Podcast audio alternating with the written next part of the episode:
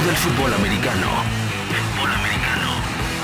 Aquí empieza Línea de Golpeo con Enrique Rivera.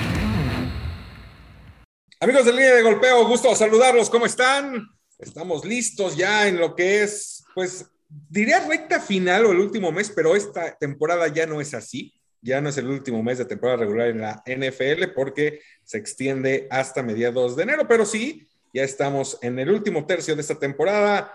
Los saludo con mucho gusto yo y este equipo que ya conocen, mis compañeros Denis Rodríguez, René Murillo e Irán Marín. Soy Enrique Rivera y saludo primero a mi querida Denise, que la veo de verdad con una cara de angustia, preocupada. Y bueno, pues eh, no hay nada que hacer, Denise. Los Raiders van a perder el próximo fin de semana. ¿Cómo estás? Hola amigos, ¿cómo están? Me da muchísimo gusto saludarlos, por supuesto, en este podcast tan maravilloso y tan lleno de controversia. Y más porque de repente este Enrique dice cada cosa que como si trajera bolita de cristal. Yo no sé en qué momento, digo, a pesar de que eh, Washington, la verdad es que ha tenido una buena rachita, pero eso no quiere decir que le pueda ganar a los Raiders. De verdad, yo no sé en qué cabeza cabe. Mi cara no es de preocupación por supuesto que no, porque ya está la apuesta, ya ahí en la mesa, ya gané los tacos a René y pues voy a ganar los tragos coquetes ahora con Enrique, por supuesto. Bueno, deja que Marinos deje de, de, poner su música, no sé qué está escuchando, pero bueno. este... O sea, ¿quién dijo que se escuchaba chido eso? De hecho. Mejor lo hubieras cantado. O sea, yo siento que es mejor que la cantes.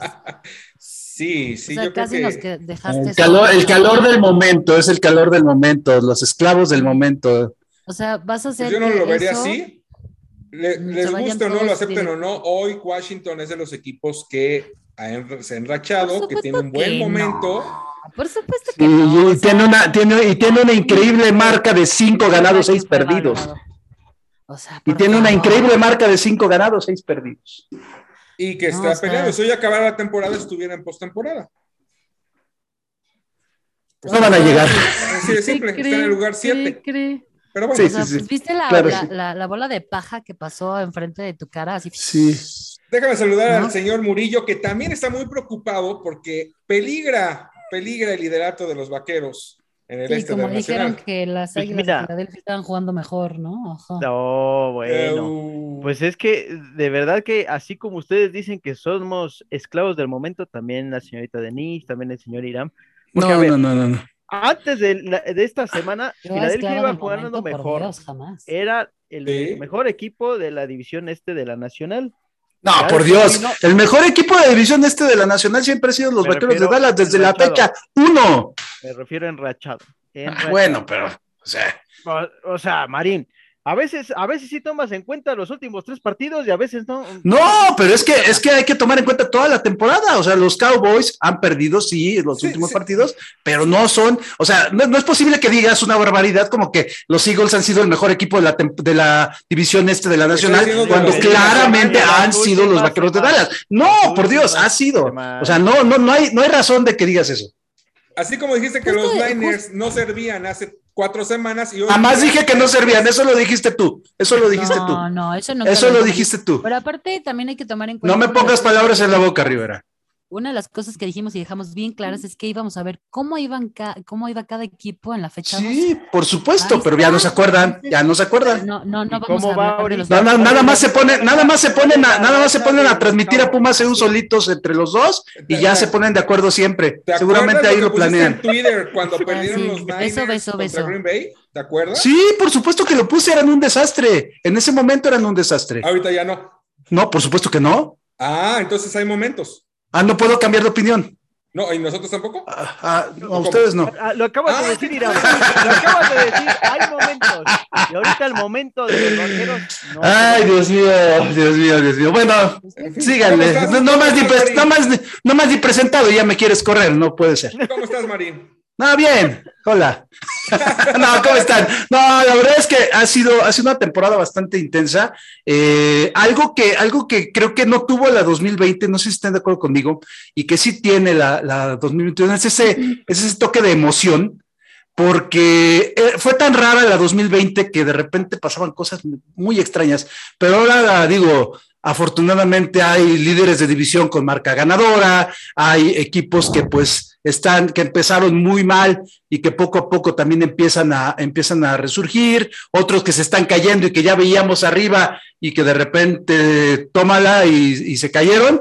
Y sí, lo que dice Denise completamente, ¿no? Estamos en la semana 12 ya eh, después de Thanksgiving se empieza como que a nivelar los barquitos y ya a ver, uh, vamos a ver, incluso ya podemos ahora sí decir, después de la semana 10, quién podría estar por ahí peleando, ¿no? Ya se empiezan a, ver, a hacer los, no, los playoff draw, ya son más ver, ya son más veraces, pues.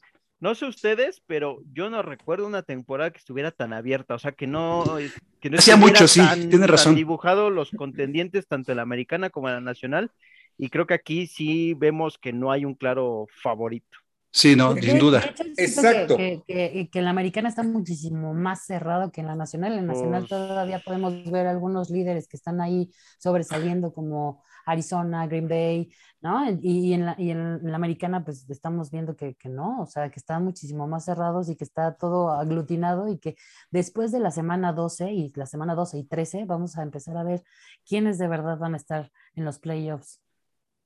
¿Y qué equipos, y qué equipos también tienen el personal que tienen esa, esa capacidad? Porque también hay que verlo, ¿no? La experiencia, el haber jugado muchos playoffs, el, la conjunción de equipo, creo que eso también va a tener mucho que ver en las próximas semanas y ya cuando inicien los playoffs. Y, y creo que los equipos ahorita también, una de las cosas que tienen es que no hay tanto eh, tantas, tantas lesiones que perjudiquen muy fuerte Exacto. a los equipos. Creo que el más afectado a lo mejor es Titanes, que estaba enrachado y después de, no, sí, de las lesiones este, dramáticas sí. que ha tenido, pues eh, ha dado un, un, bajón importante. Es que se ve la dependencia y, y es lo que comentábamos, ¿no? Eh, a ver, ¿cu ¿cuánto tiempo, pues exactamente, cuánto tiempo podría pasar de que dependieran de Derrick Henry? O sea, tuvieron ahí a Adrian Peterson, les duró dos partidos y ahora Adrian Peterson ya se va, va a jugar con los Seattle Seahawks. Entonces, digo, los hijos es que justamente que también están por la calle de la amargura. Otros, ajá. Con esto que, ya han comentado, justamente el primer tema va enfocado que sí es una temporada, sí la más pareja, pero también eh, la menos, eh, si lo queremos ver así, constante en cuanto a equipos que podemos marcar como claros favoritos. Hoy, hoy alguien de ustedes se aventura a decir, ¿este equipo es claro favorito en alguna de las conferencias? Yo pondría a, lo, a, los bucaneros de Tampa Bay porque son el equipo más regular desde los últimos. Son, son, el equipo más regular, te guste o no, desde la, la última temporada. Podría poner a Green Bay también, pero Tampa creo que está un escaloncito arriba de todos los demás en la nacional. Yo creo que el claro tiro, favorito, el tiro en la nacional, el tiro en la nacional va a ser justamente a ver quién enfrenta a Tampa Bay en la, en la final de la, de la conferencia. Digo, son claros favoritos, son los campeones. No, pero son los claros campeones, son los claros campeones y han demostrado, a pesar de que han perdido, pero uh, han perdido partidos como cualquier otro, ha tenido altas y bajas, pero bueno, eh, vamos a hacer una pausa porque acaba de llegar, acaba de llegar por ahí eh, un, un, pedido, entonces el señor Rivera tiene que ir rápido. Tacos, tacos sí, sí, sí. Tacos, tacos. Entonces, pues ya estamos de vuelta, ya llegaron los taquitos árabes, que un come solo por ahí ya se los está echando y ni siquiera provecho, son pago provecho. de apuesta, ¿eh? Provecho, Enrique Rivera. No, muchas gracias. Digo, eh, este podcast llega por cortesía de Rappi. Este... haz la buena, es que haz la buena. Llegamos aquí a, a, a, la casa de todos y pues se nos antojaron unos tacos, ¿verdad? Que llegaron justo sí. en el momento que estamos haciendo el podcast. Nada más, nada más no mastiques cuando estés hablando, por favor. No, no, no, cenaremos después. Por cierto, ¿cuándo, ¿cuándo se van a pagar esos tacos del señor Murillo a la señorita Rodríguez? Pues nada más que Estoy esperando que... La, la, que quede ganada también la apuesta de del, del, próximo fin de semana con Washington y ya, pues ya van a hacer los tacos con los tragos coquetos, así que. Ok. Después de este fin de semana ya fijamos la bueno, fecha. Y... Ya cuando llegue el aguigol. Nuestra reunión familiar navideña. Pues después de la sección culinaria de esta noche, regresamos uh -huh. al fútbol americano. Vamos a ver. y bueno, una, una, de las cosas que también hay que señalar, que estaba diciendo Marín de Tampa Bay, una de las mejores exhibiciones que tuvimos el fin de semana fue precisamente ese partido contra los Colts. La verdad es que Indianapolis dejó de ir el partido en su casa, y, pero fue uno de los mejores. La verdad es que estuvo bastante interesante. Yo hasta cierto momento pensé que los Colts le podían pasar encima, este, bueno, no pasar por encima. Les estaban pasando por encima. Y la manera en la que detiene a Jonathan Taylor también fue algo muy bueno. ¿eh? Pero es que creo que ahí fue el error. es una de las cosas que podemos ver y por eso puede ser un claro favorito Tampa Bay, aunque no nos guste. Sobre todo, fíjate que cuando no brilla Tom Brady, como es en partidos como estos, eh, Tampa Bay también tiene otras opciones, como Leonard Fournette. O sea, Leonard Fournette es un auténtico utility. Y de eso, fíjense que me, hubiera me gustaría hablar, y es lo que les iba a comentar antes de salir al aire, y se me, se me pasó completamente. Pero si me aceptan el tema, lo podemos, lo podemos poner. Eh, estamos viviendo una época o una era en esta temporada de utilities que no vivíamos antes. O sea, ya hay jugadores que igual son receptores, igual son corredores. El caso de Leonard, Leonard Fournette, el caso de Divo Samuel, por, por decirlo así, también Tony Pollard. Estos jugadores que, o sea, son nominalmente uno de ellos, a lo mejor eh, nominalmente son running backs, pero como wide receivers los, lo hacen bastante bien, o, o viceversa, son receptores especiales eh, y, en equipos especiales y como corredores, o sea, estamos viviendo una nueva era. con doble modalidad. Exactamente. también está pasando con los corebacks, ¿no? En el caso de Mariota en los Raiders, que solamente se está jugando para ciertos. Digo, y yo sé, entiendo tu, tu posición de jugadores que están dentro del emparrillado y que de, de, de, de, pronto en una jugada pueden estar como wide receiver o como pero recuerdan, recuerdan otra temporada eh, más o menos parecida como eso. Yo, yo recuerdo en la temporada de 2016 lo que hacía la triple amenaza con de, esa ofensiva de los Falcons, con Tevin Coleman, eh, con eh, Devonta Freeman, eh, hacían, y con Julio Jones, hacían algo parecido, sobre todo con Tevin Coleman, ¿no? pero, pero algo así como lo que estamos viendo en estos momentos, que jugadores que son, por ejemplo, receptores como Divo Samuel, que tenga más yardas por tierra que por aire, o viceversa también Leonard Fournette, que es corredor y que tenga más yardas por aire que por tierra, creo que hace mucho que no lo veíamos de esa manera, ¿no? Sí, un poco lo que también el playmaker, ¿no? Eh, que, de alguna forma lo pone en la mesa o lo retoma con más fuerza el, el mismo Timeson Hill y de ahí se dan cuenta que al final del camino pueden utilizar, ¿no? A, estos jugadores en diversas posiciones y que, te, y que te van a funcionar. Pero antes de ir a ese tema que, que sí me parece bueno, nada más terminar con lo de, lo de Books contra los Colts, aunque no te guste Marín, pero, pero si gana el equipo de Tampa y si saca el partido, es por su defensa. lo acabo de decir. Lo que hace Barrett lo acabo de decir. clave del partido. No necesito que diga, no, no, es necesario que digas que si me gusta o no me gusta, lo acabo de decir. Cuando Tom Brady no brilla, ahí está la defensiva y ahí hay jugadores como Leonard Fournette que hacen bien las cosas. Y Tom Brady no, vio que no estaba brillando lanzando, pues a entregar el balón y por supuesto que la defensiva tuvo que ver pero, o sea, no. Completamente. Para, nada si se levantan los Bucks, fue gracias a su defensa. Yo siento que también en esta ocasión los Colts, sí. Los Colts con Frank Reich creo que se equivocaron, ¿no? En el sentido de que abandonaron muy temprano, yo siento, el ataque terrestre con, con Taylor, que a pesar de que de que la defensiva de Tampa Bay lo estaba deteniendo bien, creo que le pudieron haber dado más balones a, a Taylor. Justamente, pues tienes al líder corredor de la liga, ¿no? Creo que ese era, ese era tu, tu arma. Y lo que había hecho la semana pasada con esos cinco touchdowns, ¿eh? Exactamente. Y, y, otro playmaker, ¿no? Otro y no depender de Carson Wentz, que sabemos que de repente. Bueno, pero, pero, una, y fueron dos intercepciones, además. Que, que, fue como el dilema al final del partido, cuando quedaban más de, un poquito más de tres minutos, en el que si anotaban rápido o este, corrían un poquito más el, el, balón y decidieron por, por lanzar, este, bueno, por anotar rápido y pues también es un peligro porque tú, aunque le dejes minuto y medio, dos minutos a Brady, pues Brady te puede hacer y se los hizo, ¿no? Y él, con un gol de campo ya este, podían acabar el partido. Mira, no, lo empataban, ¿no? Lo empataban y sin embargo fue para el touchdown. Y en eso a lo mejor coinciden. Esos son de los partidos en donde un equipo te deja claro si realmente tiene la pasta para pensar en que sea contendiente a Cleveland con Baltimore, en donde es increíble que en un partido donde tiene cuatro intercepciones Lamar Jackson, no puedan ellos sostener su ataque y por tierra, que es lo más fuerte que tengan, cierto, hicieron una de las grandes defensas. Hicieron todo para perder los Ravens, todo, todo, todo lo que pudieron hacer para perder lo hicieron los Ravens.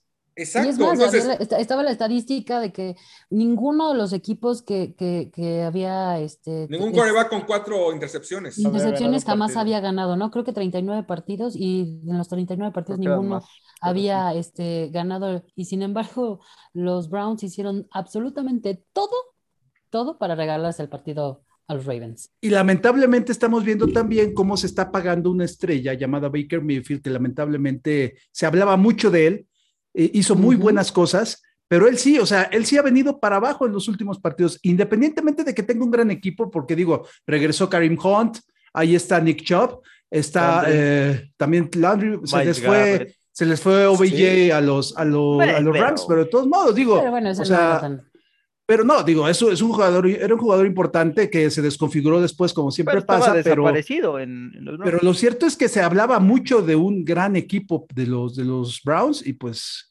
parece que el Es que- ADN que la, la temporada continúa pasada ahí, una de ¿no? las cosas que tenían los Browns pues era también su defensiva y la defensiva pues hizo lo suyo, pero o sea, interceptó, pero pues la ofensiva fue la que también no Vuelvo al tema, son equipos que no tienen esa pasta para decir realmente Ajá. pueden ser contendientes. Lo mismo ahorita decías de equipos que han venido dramáticamente abajo, los Rams. Los Rams Sí. con ese monstruo y ese trabuco que empezaron a gestar y que decían aguas con esos Rams, van para abajo. Pero ¿eh? ahí, ahí te das cuenta que al final el fútbol americano por excelencia es el, es el deporte en conjunto, ¿no?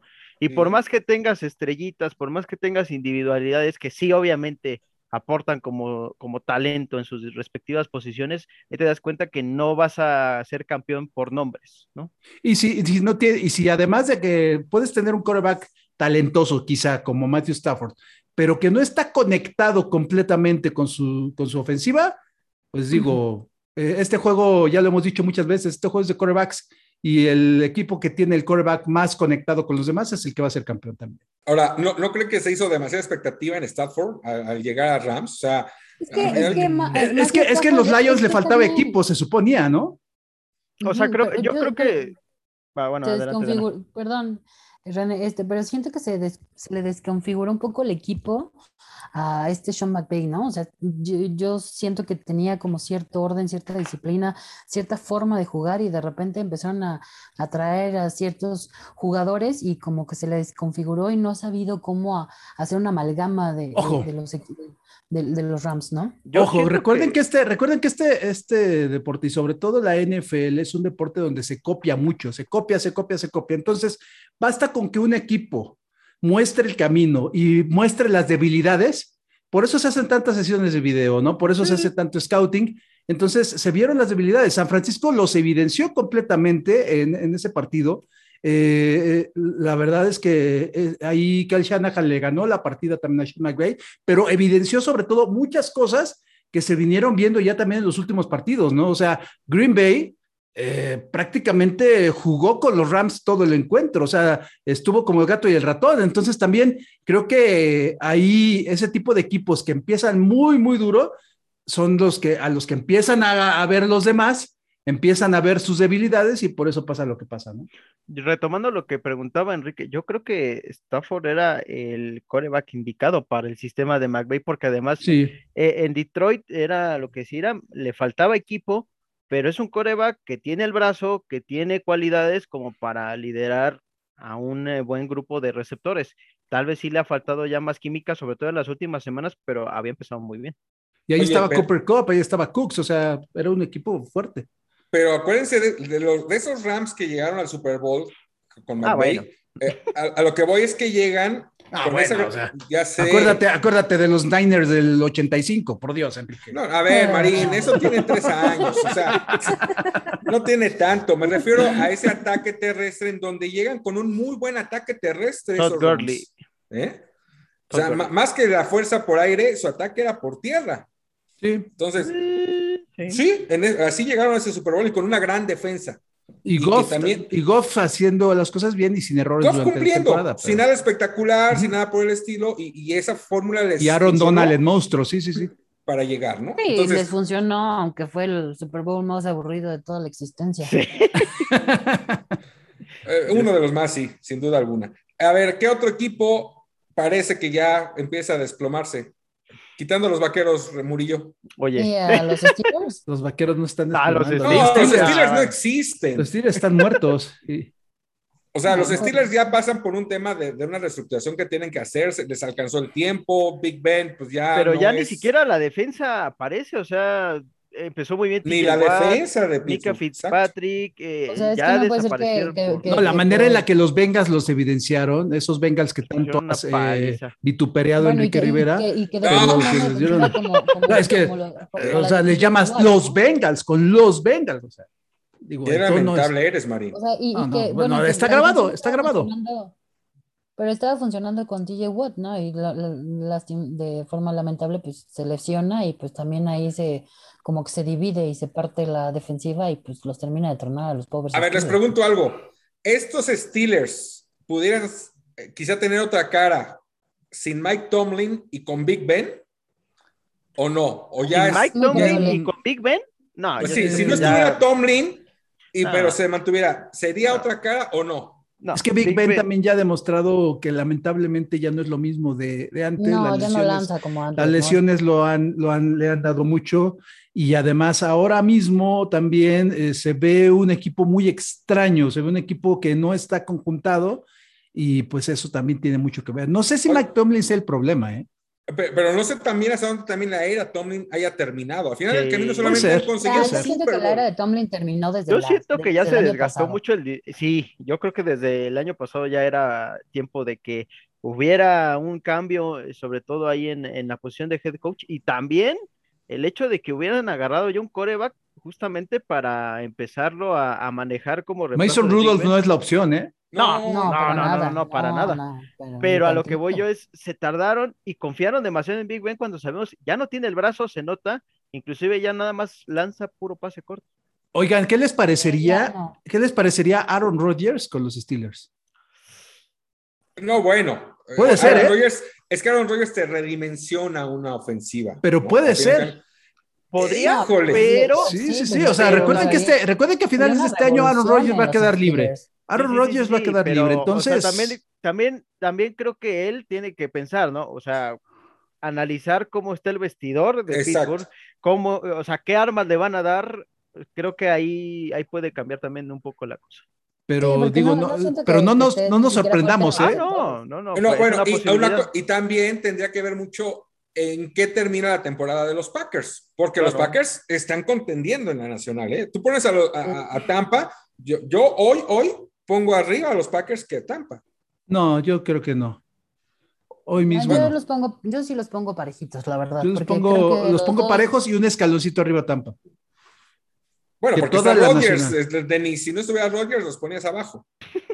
Ah, pues por supuesto, sabemos que. Si tuviera que Derek Carr, los pondría más Pero es que también hay que ver, hay que ver por que Rodgers eh, sí es un gran coreback, sí es tiene una gran ofensiva, pero también eh, llega a momentos en los que se le poncha la llanta, se le van las cabras al monte y empieza a hacer locuras, ¿eh? Y eso también, y eso lo hace mucho en postemporada. Entonces, la inteligencia emocional de Aaron Rodgers no es lo, no es uno de sus fuertes, ¿eh?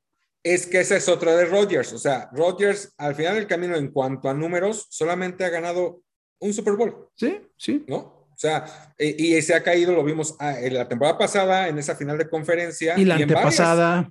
y en varias, No, exactamente. y, en donde, y en, en Digo, el vestidor también llega a ser su Cuando relajito. funciona su dupla con Sí. Davante Adams, pues, la verdad es que No. sí.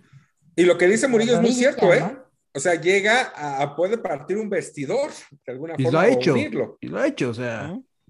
Entonces, ahí es el tema de, de Aaron Rodgers. En fin, a ver, a ver qué pasa con, con estos Packers.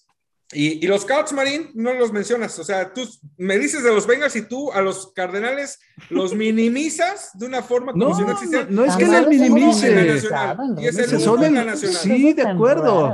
Pues de acuerdo, pero, o sea, no puedes tú elevar a grandes expectativas a un equipo que no ha ganado nada.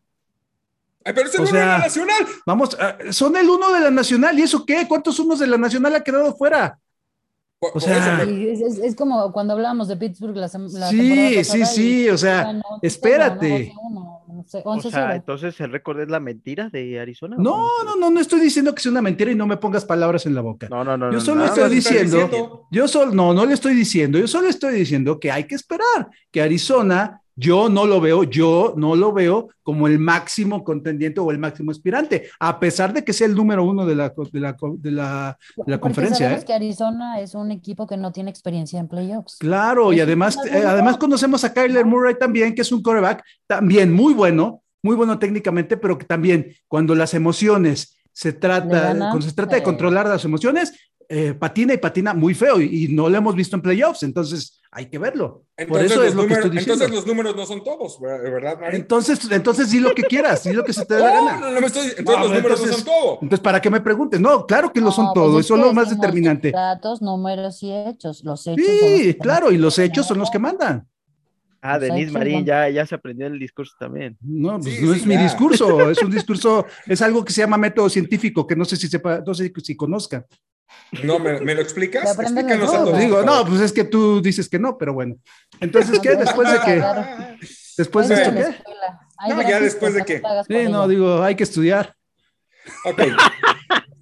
Ahora, el equipo sensación de la segunda mitad de la temporada, el que también Ay, Marín no, acabó el año pasado diciendo los que Belichick. Ah, no. Sí, ya. no, los A ver, a ver, a ver, a ver. Quiero, quiero, y te voy a, te voy a retar, Enrique Rivera, a que eso que vas a decir, esa calumnia que vas a lanzar en mi contra, que, que retomes el, el, audio y la pongas. Respáldalo. ¿Qué voy a decir? ¿Qué porque voy a vas decir? a, eso que vas a decir. o sea, ahora ya sabes lo que voy a que, decir. Que yo qué hice con Belichick, a ver, dime. Que dijiste que era un gran entrenador en jefe, Marín. Ah, ah, verdad. ¿No lo es? Cuando no, no, no tienes, lo es? cuando no tienes, cuando no tienes argumentos, ya te echas para atrás. No, bueno, o sea, nada te embona. No, bueno, pero. A ver, ya, suéltala. Ok. Estos patriotas, y abogando lo que dices, aunque no es el uno, hoy día yo lo pongo como el más serio contendiente de la americana al Super Bowl, ¿eh? Sí. Ay, híjole, Sí, tampoco. hoy sí. Digo, sí, bueno. No. sí descartes, a, no descartes a los Chiefs, aunque te rías. No descartes. No, no, a no me estoy riendo, no los No, descarto. digo, a pero ese hoy, equipo que también, ahorita, que también me apuleaste, pero hoy mismo A ver. los, hoy mismo los New England Patriots O sea, están demostrando que a son ver, la más grande momento. dinastía, son la más grande dinastía de la historia. No puedes ese- hablar, no puedes hablar ya- de la. no, es que no es que, es que no es que ya pasó, pero ¿cuántos años? O sea, un año estuvieron mal los Patriots, un año. Sí.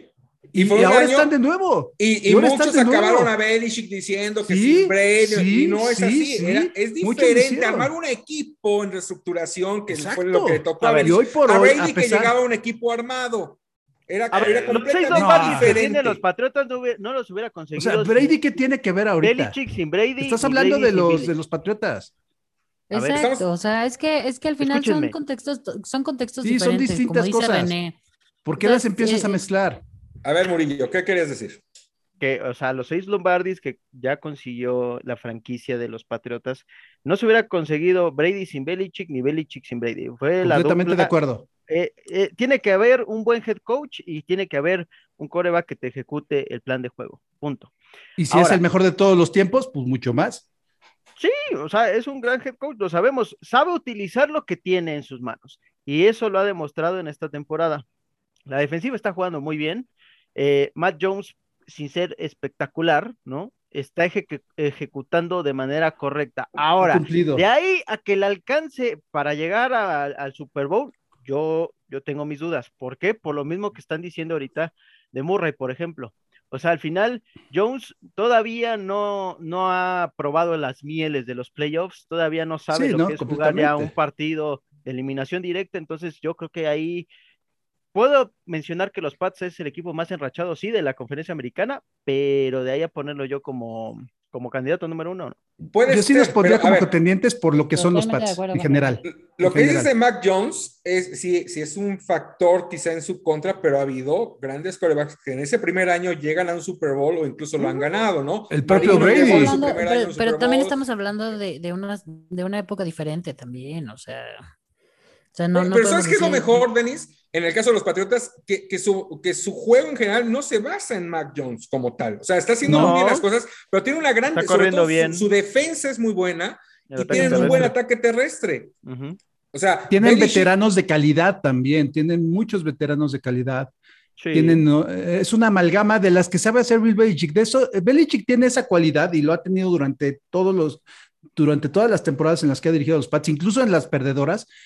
En las que de repente aparece un jugador que nadie conoce o que muy pocos conoce y empieza a brillar.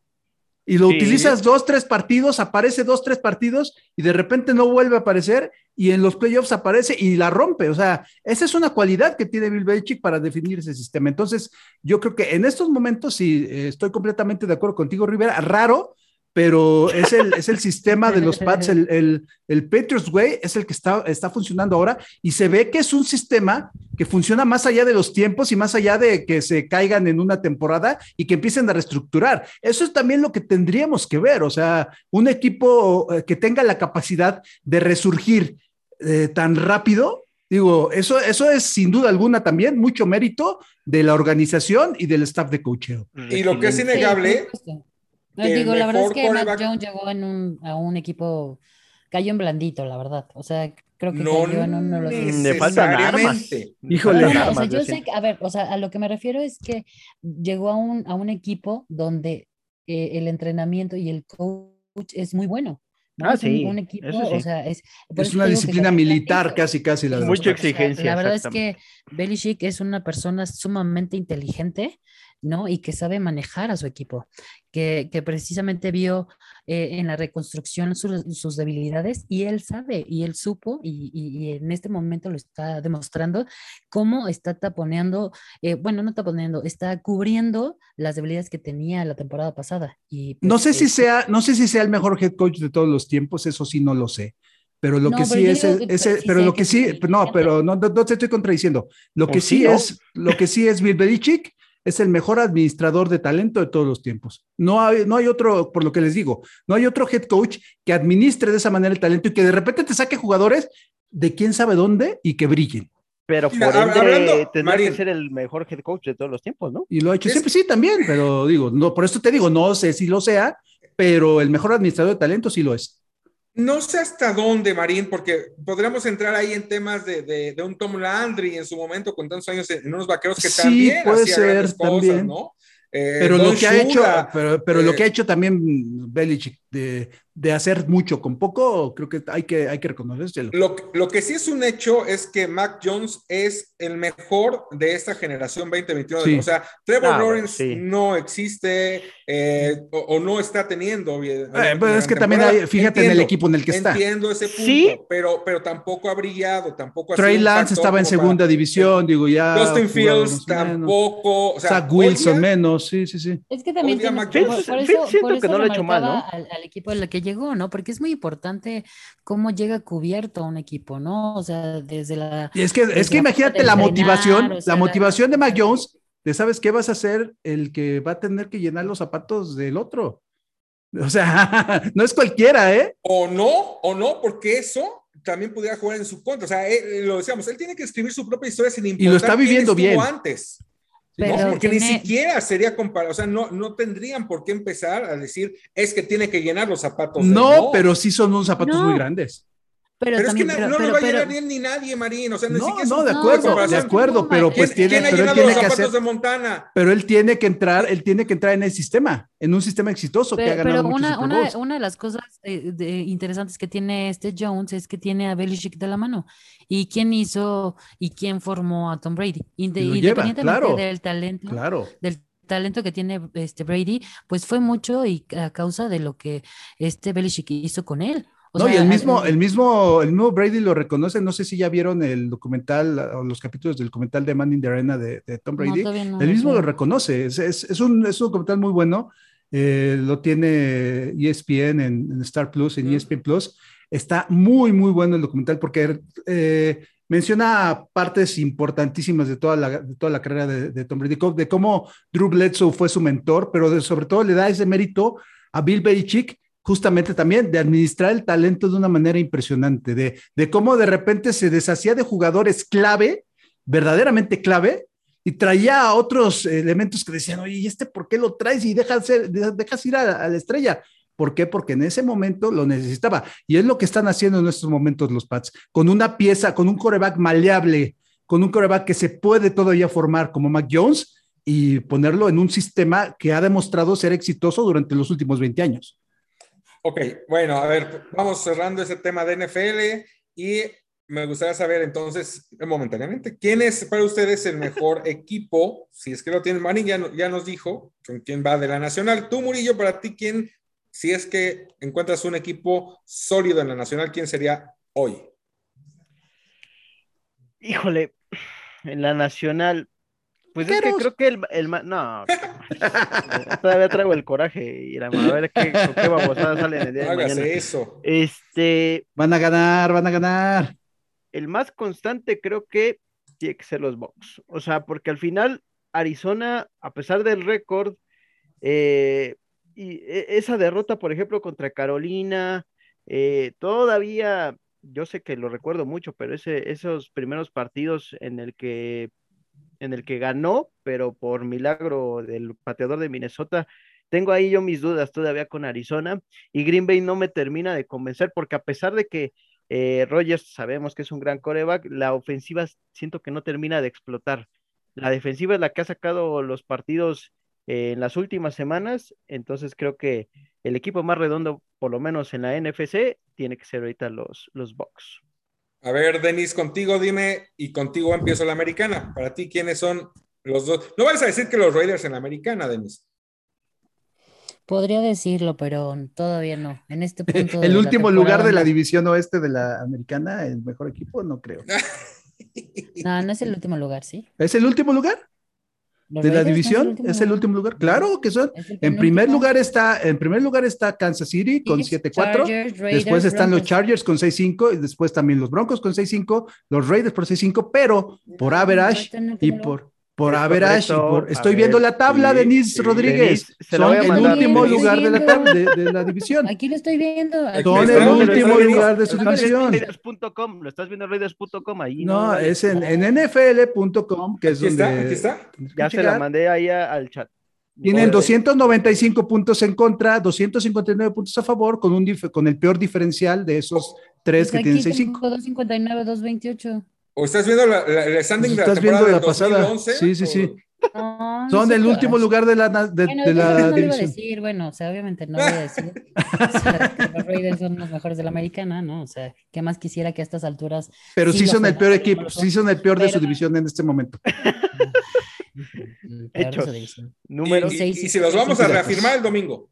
Y el domingo se los reafirmamos. Tú tampoco bueno, te exageres. Después, eh, eh, la, la, verdad es que creo que la americana es una de las, de las divisiones, este, conferencias, conferencias más, este, más complicadas, porque la verdad no lo veo tan claro porque todos han cometido, han tenido muchas bajas, ¿no? Como las bajas que ha tenido los jefes de Kansas City.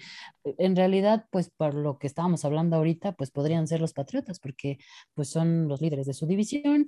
Eh, los Bills, la verdad es que han demostrado estar a la baja y no ser como esos contendientes que esperábamos al principio de la temporada y pues creo que los Patriotas serían los candidatos. Te quedas con los Pats en la americana. ¿Y en la nacional? Sí. Ah, ya les dije Green Bay. Definitivamente, para mí Green Bay está arriba de todos. Murillo, en la americana, ¿con quién te quedas ahorita? Yo me voy a quedar con los Ravens, a pesar de que han tenido sus altas y bajas y, y bajas muy pronunciadas, han sabido sacar los partidos. Entonces, yo me voy a quedar con, con Lamar Jackson. A ver, Marín. En la americana. En la americana yo hoy voy a poner a los Pats, pero no descarto para nada a los Chiefs. Yo sigo con los Chiefs también. Ok, yo también, bueno, ya lo dije, yo voy con los Pats y para que no andes poniendo palabras en mi boca y no lo mencionas, Marín, va a decir Washington. Pongo a los Bengals. no, los Ahora Bengals sí. están jugando un muy buen fútbol. Ahora sí. No, no, no. Sí, sí, sí. están ahí. Ya no son, y... ya no son los Bengals. Por favor, no. los Bengals. Ya no son. Los Bengals. Ya no son, pero ya no es con ese tono. Ok, ok. Ah, ya es, ya es, ya es, ya es Joe Burrow, fíjate. Ya, por fin mencionamos a Joe Y ya Mark Chase también, ya, ya, ya, los empezaste a conocer. Y Nixon, que también tiene un gran ataque terrestre. Es un equipo redondo. Ok.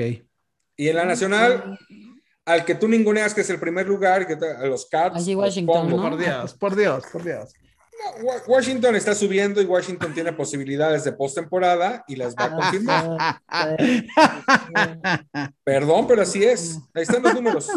Otra vez de rebote hechos, no va a pasar, no va a pasar de rebote. Pero una cosa es que tenga posibilidades. Sí, a ver, mira, datos hechos números, datos, datos hechos números, 7-4 Cowboys, 5-6 Washington. Por Dios, Rivera, sé serio. Y bueno, o sea, la verdad Tengo es que miedo. sabemos que.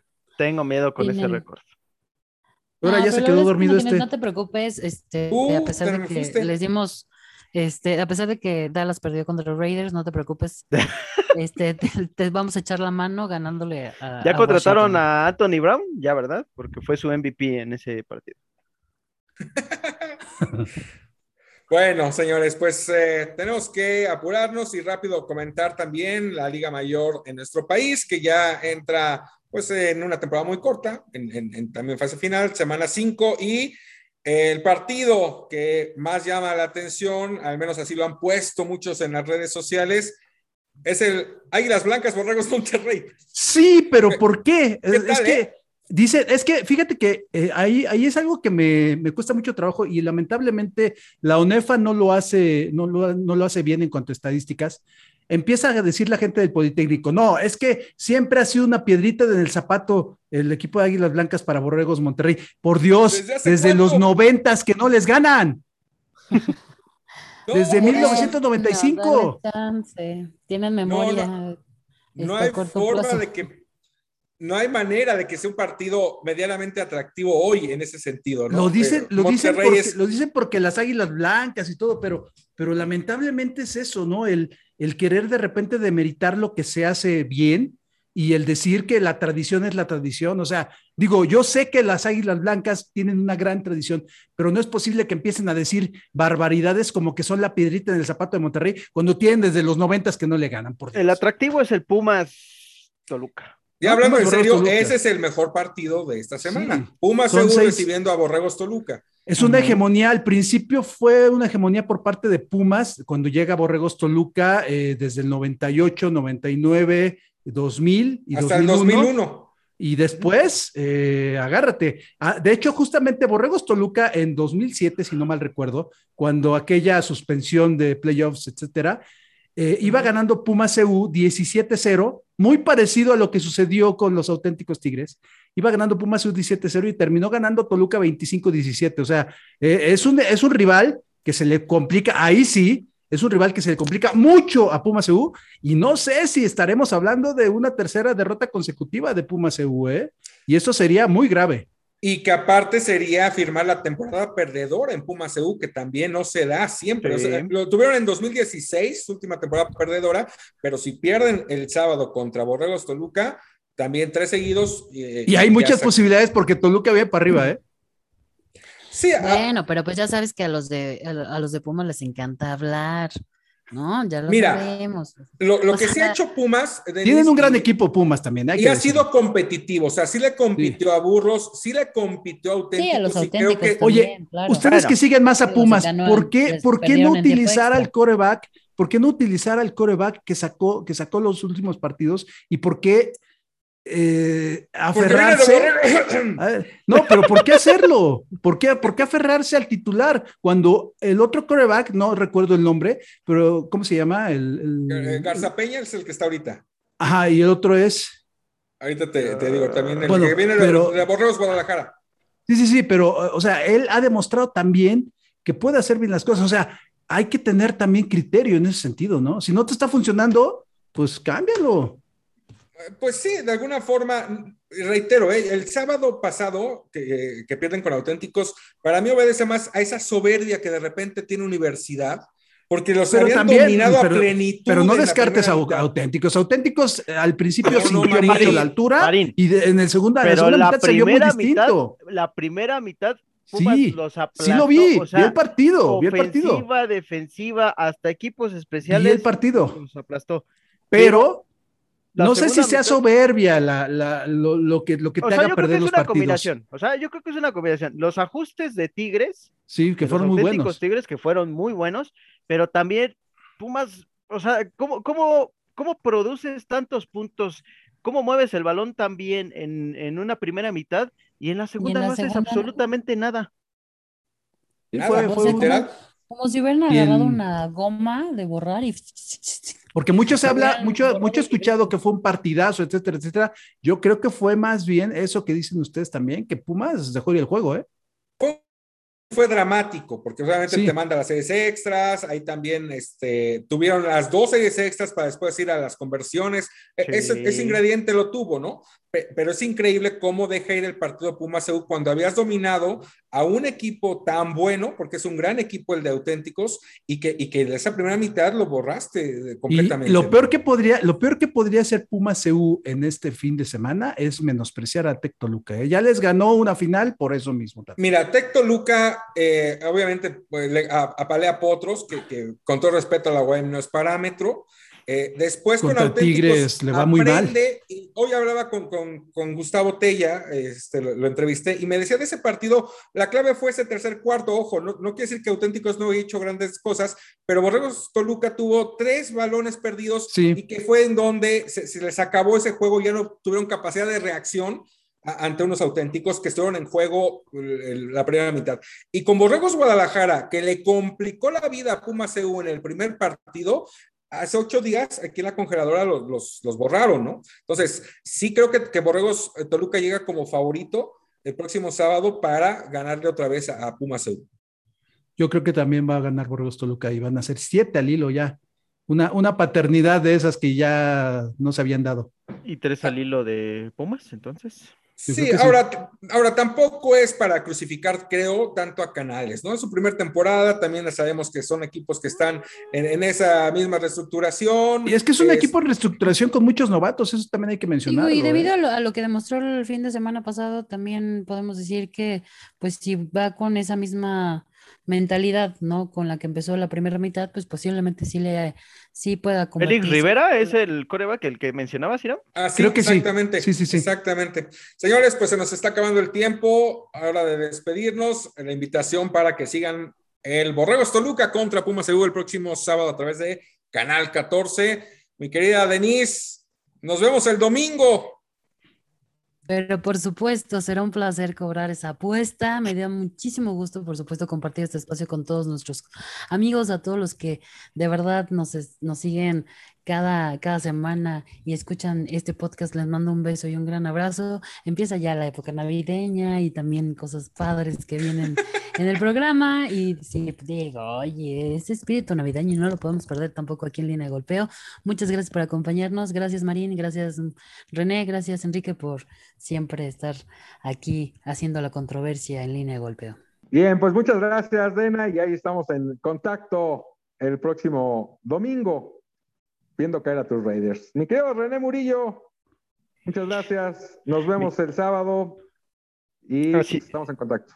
Así es, eh, mi querido Enrique Iram, Denise, un gusto compartir este espacio con ustedes como siempre y sí, hacerles de nueva cuenta la invitación a la gente para que nos acompañe ah, en Canal 14 unos minutos antes de las 12 del mediodía y pues cuídense mucho, por favor. Ah, ya no acapares, ¿sí? Oye, Dena, no, fíjate, me tardé menos que tú. Te aventaste una salida de un minuto y no dijiste dónde más te vemos y escuchamos. Aparte.